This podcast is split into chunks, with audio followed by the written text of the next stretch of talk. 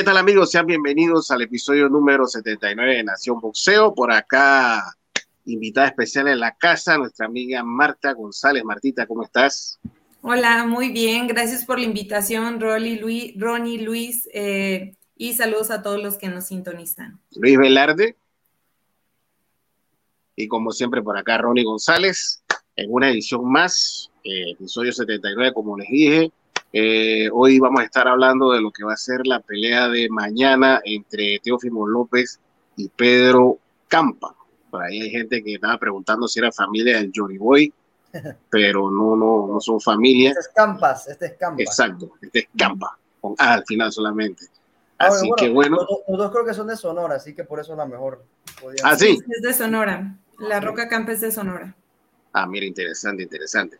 Bueno, recordarles también que nos sigan a través de nuestras redes sociales de Instagram, de Facebook, de Twitter, de Spotify, en arroba Nación Boxeo y por supuesto también suscribirse a nuestro canal de YouTube.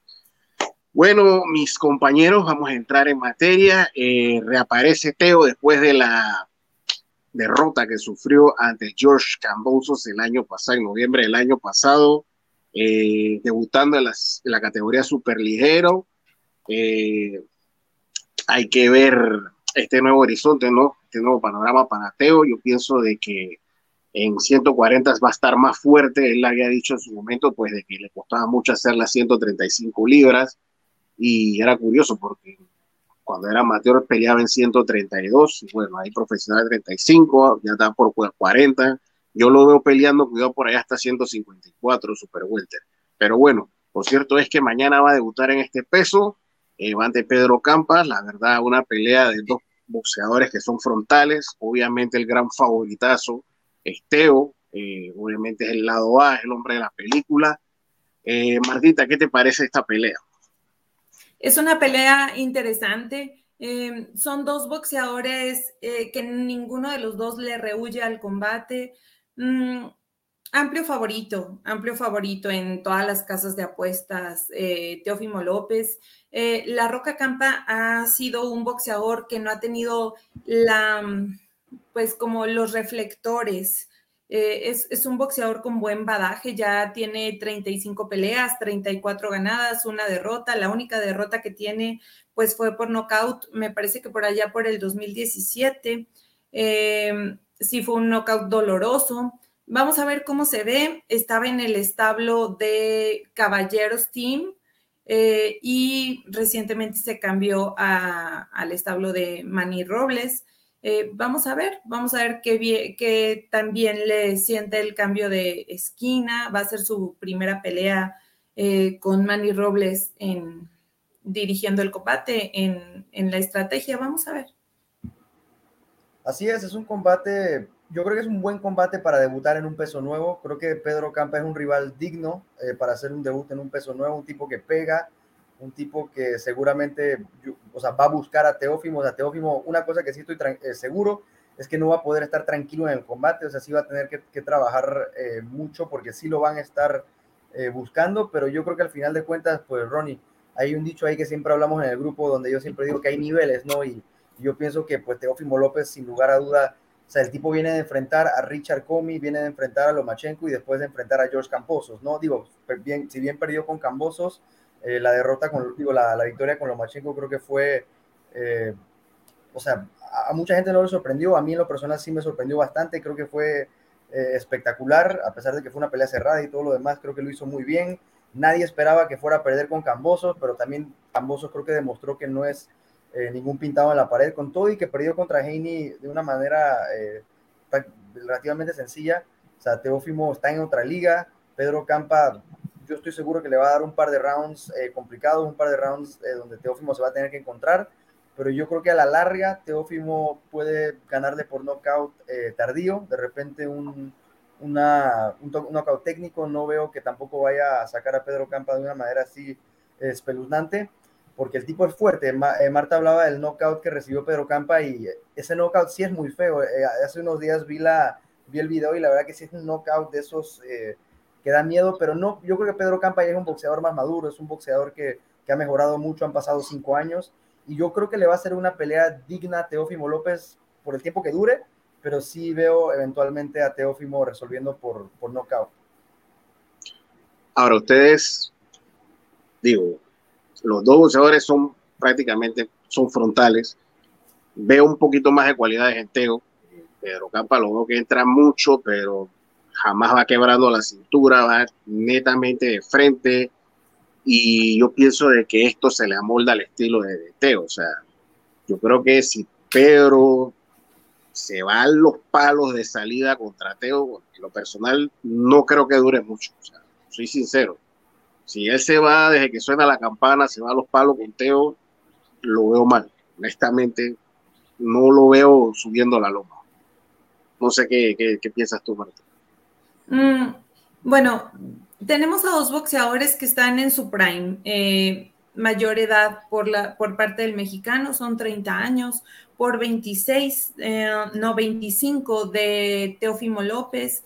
Em, yo creo que tenemos que esperar un poquito para, para ver cómo le sientan las 140 libras a, Teófimo. Él dijo que, que, ya no podía dar las 135, que el, el, peso ligero definitivamente ya no lo podía dar, que fue uno de los, em, pues, uno de los... Puso eso como factores en la derrota. Sí, por, por los cuales no pudo pelear como debió de haber peleado, em, pero perdió Perdió en una pelea digna. No se vio muy bien con, con Comi. Eh, es, una pelea que le costó mucho trabajo sacar. O sea, sí se le vieron muchas deficiencias técnicas ahí. Eh, y en el caso de Lomachenko, pues Lomachenko dio también sus razones por las cuales perdió ese combate. Entonces, em, mayor rapidez, mayor poder en los puños, eh, mejor manejo del cuadrilátero, mm, mejor em, mejor inteligencia boxística, pues sí está del lado de, del lado de Teofimo López. Sin embargo, eh, los mexicanos tienen algo, tienen algo que es el factor sorpresa. Eh, los mexicanos son los boxeadores que más sorpresas dan en, el, en el boxeo internacional. Eh, pregúntale, los, los llevan de carne de cañón, como dicen algunos, los llevan de hembras al Reino Unido y terminan ganándole por nocaut al, al boxeador de la casa. Lo a Vaquero Navarrete, que yo ya dije que soy su fan. Eh, lo pusieron también este, como, pues, como un, un tune-up para, para eh, este, ajá, Dogbo, y le ganó las dos veces. Y de ahí su carrera cambió. Entonces los mexicanos son de los boxeadores que mayores sorpresas dan en el boxeo. Y mientras haya dos boxeadores arriba del ring, puede pasar cualquier cosa. Honestamente, yo pienso que va a ganar Teofimo López y la pelea no llega a las tarjetas pero está latente la posibilidad de una sorpresa. Sí, yo creo que si vamos a hablar de una sorpresa en el boxeo, sí, o sea, Pedro Campa como que reúne esas cualidades de los boxeadores que dan sorpresa, ¿no? Tipo que van para adelante, que pegan duro, que por lo general siempre eh, se les critica mucho su, defensa, pero en este caso eh, lo veo un poco complicado por el simple hecho de lo que decían eh, ambos. Teófimo López en las 135 libras como que ya estaba un poco chupado, ¿no? Entonces yo pienso que esta, e, este movimiento de las 140 libras le va a hacer bien. Incluso, digo, obviamente que Teófimo perdió, eso, eso nadie se lo puede quitar contra Cambosos, pero digo, sí hubo reportes médicos de que, de que hubo problemas en el entrenamiento para hacer el peso, ¿no? Incluso tuvo ahí algunos problemas de salud. Yo pienso que las 140 libras le van a caer como anillo al dedo. Eh, y de ganar este combate, eh, hay muchos combates interesantes en las 140 libras. Digo, si uno habla de las 135 libras con todos estos grandes boxeadores que hay, en las 140 estás hablando de ahora, ahora está Ryan García, Yerbonta puede pelear en 140 libras, está Chon Cepeda, está José Ramírez, está Reyes Progreis, o sea, Teófimo López con cualquiera de esos boxeadores, digo, hay que pasar por Pedro Campa primero, pero yo creo que parte del morbo o parte de ver esta pelea es qué podría pasar con Teófimo López eh, en las 140 libras después de, de pasar su primera prueba, ¿no? Es que, mira, ese es algo que yo también me pregunto, o sea, ¿cuáles serán los planes con Teo de ganar el sábado?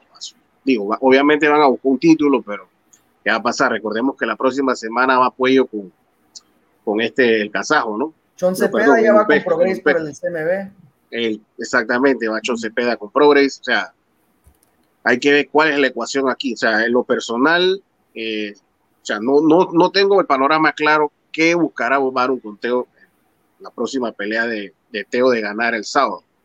O sea, le pregunto a usted, o sea, ¿con quiénes le gustaría ver a Teo después de esta pelea?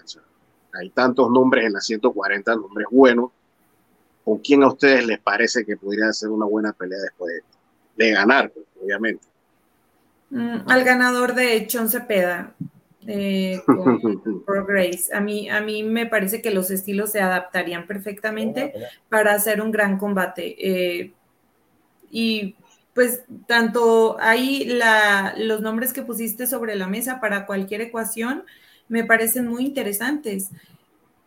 Necesitamos ver, porque, porque López no ha probado una pegada de real eh, de las 140 libras. O sea, no se ha enfrentado a un boxeador que pegue como pega e, este mexicano. Eh, si hay morbo, si hay, necesitamos ver cómo está Teófimo López, a quién ha puesto o no en la esquina, porque recordemos que en el campamento pasado que estaba haciendo eh, para Cambosos, que fue la pelea del terror, que siempre sí se hacía, que no se hacía, que, que les estuvo posponiendo, sí, una, una sede, una fecha y cambio de todo y al final se hizo. Eh, habían contratado a un entrenador cubano de apellido Rubio, que es muy bueno, un gran entrenador, sobre todo para defensa. Eh, y, y, tuvo problemas con el papá de Teófimo y, y optaron por irse. Entonces, eh, si bien el papá de Teófimo lo ha llevado hasta acá, pues eh, no es un entrenador real de boxeo, no tiene otro boxeador, eh, no hay otro, otro campeón del mundo que, que, pueda avalar que él es un buen entrenador de boxeo. Es algo empírico, pero necesita ayuda en la esquina. no recuerdo el nombre en este momento, pero tuvo ayuda cuando le ganó a Lomachenko necesita ayuda en, un en su esquina. Y, no sé qué tan tóxico sea eh, realmente este hombre en, en la esquina de Teofimo López. Ese es un punto muy, muy importante, Ronnie. Y lo vimos hace no mucho con Gabriel Flores Jr., ¿no? Un prospecto que venía subiendo, que perdió con el Venado López y le han dado unas palizas en las últimas dos peleas y como que los papás no, no entienden. La verdad que yo este tema de los papás en la esquina eh, es complicado porque pues, son los hombres que al final de cuentas ponen a los muchachos a boxear desde, desde una temprana edad y los, les dan su inicio en el boxeo. Pero yo estoy de acuerdo con Marta, yo pienso que llega un momento en el que ya de verdad tienes que tener una persona que ya tenga la experiencia a nivel mundial, que tenga la, la, envergadura de ser un, un, verdadero entrenador legítimo, ¿no? Y la verdad que lo único que parece el papá de Teófimo López, tú escuchas las mismas instrucciones en la esquina, parece un porrista. Eh, la verdad que ese es un buen punto una cosa que yo creo que siempre va a tener en desventaja Teófimo va a ser la esquina siempre y cuando sea su papá. Es que lo que ha dicho Marta es cierto y es y tú lo sabes Luis que yo soy enemigo de los papás que se meten en las carreras de los hijos y más si son los entrenadores. En la, en, la, segunda pelea con Navarrete, ¿cuánto se tardó el papá de Dogboe en tirar la toalla? Ya prácticamente al asalto 12, como que pareciera que los papás son los que menos, eh, los que menos se preocupan por sus hijos, ¿no? Yo cuando un papá en una esquina, yo me agarro la cabeza. lo, lo, he, lo he, o sea, por experiencia propia, o sea, me ha tocado estar de cerca de muchos atletas y siempre que está un papá de por medio, eso es un dolor de cabeza, o sea, eso siempre se convierte en un problema y el papá de Teo no es la excepción, es la, la tapa del coco, o sea, este señor, como dice Marta, es tóxico al final del día, porque es una pena, ¿no? Pero digo, al final del día ya Teo sabe lo que él tiene que buscar. Si él, digo, si él considera de que con su papá en la esquina está cool, bueno, ahí no podemos hacer nada, pero en lo personal él debe de darse cuenta de que con su papá en la esquina, no. Contraproducente, contraproducente. porque, ha habido casos, digo, ha habido casos de, digo, por ejemplo, vamos a hablar de Ángel García, por ejemplo, Ángel García habla mucho y todo, pero yo creo que Ángel García ha demostrado un poco hay casos, hay excepción. ¿no? O sea, tiene un poco más. El caso del papá de Robert García, de Robert Guerrero también, ¿no? Que era un, era un tipo bastante eh, colorido. El de Leo. Eh, ahora, Marta, eh, hablando un poco sobre lo que son ya un poco más las 140 libras, em, hablando, porque Teófimo está ahí, Josh Taylor ya prácticamente abandonó tres de los títulos, parece que va a pelear contra, contra Jack Carrera por el título de la OMB. ¿Podrían ser las 140 libras en este momento una de las divisiones más calientes del boxeo? Yo creo que no. Eh, yo sigo sosteniendo que entre las 115 y 135 son las dos divisiones que, se concentra el mayor talento boxístico. Si checas las 115 libras, cada vez se enriquece, se enriquece más, o sea, cada vez se le van sumando más y más y más y más nombres. Siguen Chocolatito y Gallo en la cúspide de la división. Bam Rodríguez. Pero está el Bam Rodríguez pisando los talones. Eh, está Ioka, están Cajas, eh, está, hay, muchos que van como para acá, hay un mexicano que se llama Titán, eh, está el Chihuahua Rodríguez. El argentino, el Puma, para el Puma y Chocolati, este Rey Martínez, perdón, que no tarda en brincar a las, a las 115, y Nonito Oneir, que ya dijo que quiere bajar a las 115, entonces es es una división demasiado, demasiado, demasiado caliente. Y si te brincas a las 135, no tarda Shakur Stevenson en, subir a esa división. 130, yo creo que ni siquiera creo que este año termine en 130. A, mí me parece que, yo estoy de acuerdo, para mí las 115 libras es la mejor división del boxeo. Las 35 me gustan, me encantan, pero ahí la verdad, ahí pareciera que todos los boxeadores como que tuvieran problemas personales graves que tienen que resolver antes de pelear. Eh, yo decía la 140, me gusta de repente, no tanto por los nombres que hay ahí, o sea, digamos que superestrellas, pero creo que hay muchos boxeadores que están muy parejos. Creo que es, una división donde hay muchos boxeadores como del mismo nivel, eh, porque incluso en la 115, a pesar de todos los nombres que tenemos, yo siento que, por ejemplo, Chocolatito, Gallo Estrada, Bam Rodríguez podrían estar por encima de los demás. Y eh, yo, creo que Ioka lo ponemos ahí también. Claro que sí. Y yo pienso que en las 140 libras como que sí hay un, hay como que un solo pool, ¿no? O sea, no me atrevo a poner a nadie, ni a Josh Taylor por su última pelea con Carroll, eh, no me atrevo como que a poner a nadie por encima del otro, ¿no? Eso, a eso más que nada me refería. Sí, de que cualquiera le puede ganar a cualquiera. acá, más que nada eso, sí. Sí, acá es, está Lomachenko, está eh, Gervonta Davis, está Damien Henny, eh, está Pitbull Cruz, eh, Camarón Cepeda, que también viene pisando fuerte, eh, Rayo Valenzuela, que está tremendo también, no tarda. Sí, sí, sí, no tarda en brillar. hay, hay mucho que va subiendo y hay muchos boxeadores que están ya bien sentados en la división. Yo creo que como en cuanto a talento boxístico, si me quedo con 135, pero entiendo perfecto tu punto de está más pareja en cuanto a habilidad boxística la 140. Es que siento, es ciento, por lo menos en 115. El tema es que, o sea, tú dices fulano con fulano y ya tú te estás imaginando es una guerra. Y además, una cosa en 115 que pelean entre ellos, cosa que en las 135 libras no pasa, que es el gran problema. Tenemos mucha novela en 35, es el realidad. Mucha novela, sí. Mucho show. No, el, único, es David Henny, que él dijo, pues peleó con el que pongan, o sea... Y bajo las circunstancias que fue a Australia, prácticamente con las circunstancias de perder, ¿no? Y lo que hizo. Sí, sí, sí.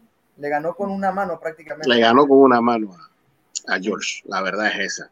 Oye, en esta carrera también va Sanders Sayas, casualmente ahora que hablamos de, de Solero, eh, este chico puertorriqueño que también viene abriéndose paso, va pintando muy bien, eh, va a estar viendo acción en esta cartilla eh, ¿cómo, ¿Qué les parece a ustedes Sanders Sayas, Marta? A mí me pareció un boxeador completo. Es, un boxeador cubano sin, sin el estilo. ¿Mande? Es boricua. Es Ay, sí es cierto. Boricua, boricua, sí, boricua. Sí, sí, sí. Con un estilo completo. Es un boxeador completo. Ahora, o sea, para muchos, he conversado con muchos eh, puertorriqueños y me dicen que para ellos, de todos los que están actualmente, ellos ven más esperanza en levantar el boxeo boricua por parte de Sander Sayas. Yo estoy completamente de acuerdo. Si yo tuviera que tener a uno de los boricuas ahorita, sería Sayas. ¿Con quién va? Él va con. Ah, el nombre. A ver. Ya te digo. Pero definitivamente es uno de los de los prospectos boricuas que ahora mismo puedo decir. Elías Espadas. Es mexicano, ¿no? Mexicano 22-4. Sí, sí, sí, Yucatán. Sí, es de Mérida. Ya, ya, ya lo, lo ubico perfecto. A este chico mexicano sí lo he visto pelear. mucho de, de, Yucatán, muy, muy común en Yucatán. Sí, ya. 22, 22 ganadas, 15 knockouts, digo, por lo menos el tipo pega, ¿no? Así que siempre que cualquiera que llegue... No, está bien, está bien, por lo menos, o sea, por lo menos están llevando buenos rivales. Este rival ya, ya está subiendo un poco más su nivel. ¿Cuántos años tiene Sayas? Sayas es chiquito. Sí, él es pequeño, él debe estar como en 20, 21 años, algo así, por ahí debe estar. Sí, él no es muy... Tiene 19 años, Andrés Sayas. 19, imagínate. Es chiquito, es chiquito. Es un boxeador que, ya, lo, que ya, lo que ya demuestra. Yo creo que este muchacho, la verdad, así como el boxeo puertorriqueño ha tenido sus días grises en los últimos años, yo pienso que este muchacho, la verdad, puede traer eh, días de gloria. Y es muy carismático, además, también tiene la parte carismática, es un tipo que se expresa bien, que habla bien, que, que le gusta a la gente.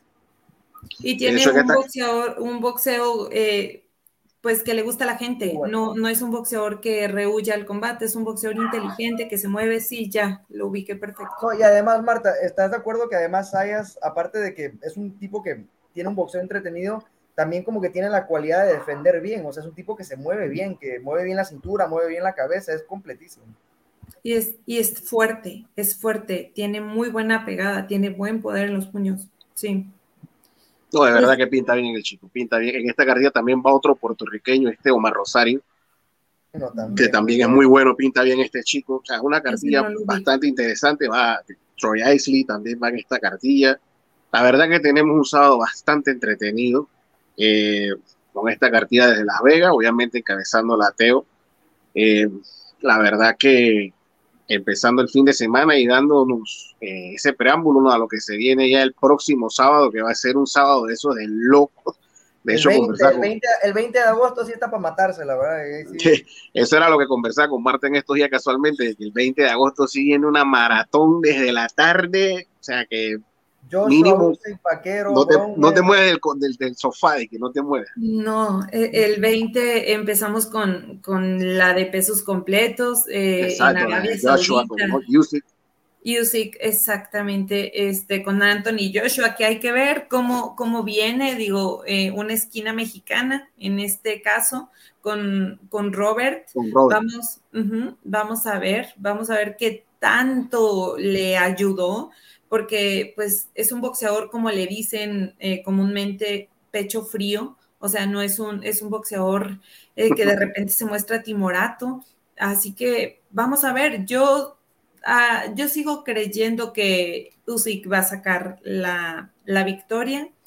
Y también el vaquero Navarrete, yo híjole, el vaquero Navarrete va a acabar por nocaut porque pues el rival es demasiado frontal. Eh, es, demasiado, es el estilo que se le presta al vaquero Navarrete para que no Sí, o sea, es, el estilo ideal para que el vaquero luzca. A vaquero se le complica a alguien que lo quiera mantener a la distancia, como lo vimos con, con González en su pelea anterior, eh, que, que, le complicó muchísimo porque lo mantuvo a distancia, pero sacó bien la pelea, bien, muy bien. Sin embargo, sí, sí, sí lo castigaron mucho. Y este chico no, este chico es, va al frente, al frente, al frente, y es el estilo que se le presta a Vaquero para lucir. Para que se lo coma vivo. Sí. Exactamente. Bueno, eh, de esta manera llegamos al final del programa por hoy. Eh, Marta, como siempre, un gran placer para nosotros tenerte por acá. Sabes que eres una ficha extremadamente espectacular. Ahí envidio a Checo. la verdad que se ganó la lotería contigo. Saludos a Checo. Eh, eres una chica que realmente conoce mucho de boxeo y de verdad que a mí me da gusto platicar con una chica que sabe mucho de boxeo y con la que uno pueda debatir y opinar. Eso es, la verdad que me encanta. Nuevamente, gracias por estar con nosotros acá en Nación Boxeo. No, pues gracias a ustedes dos por la invitación. Luis. Bueno, pues ya saben, estaremos por aquí el próximo fin de semana eh, para hablar un poco de la locura. Todavía no sé ni cómo organizar mis pensamientos, pero bueno. la verdad que un fin de semana de loco que se viene, pero bueno. Así que saludos a todos y que disfruten su fin de semana.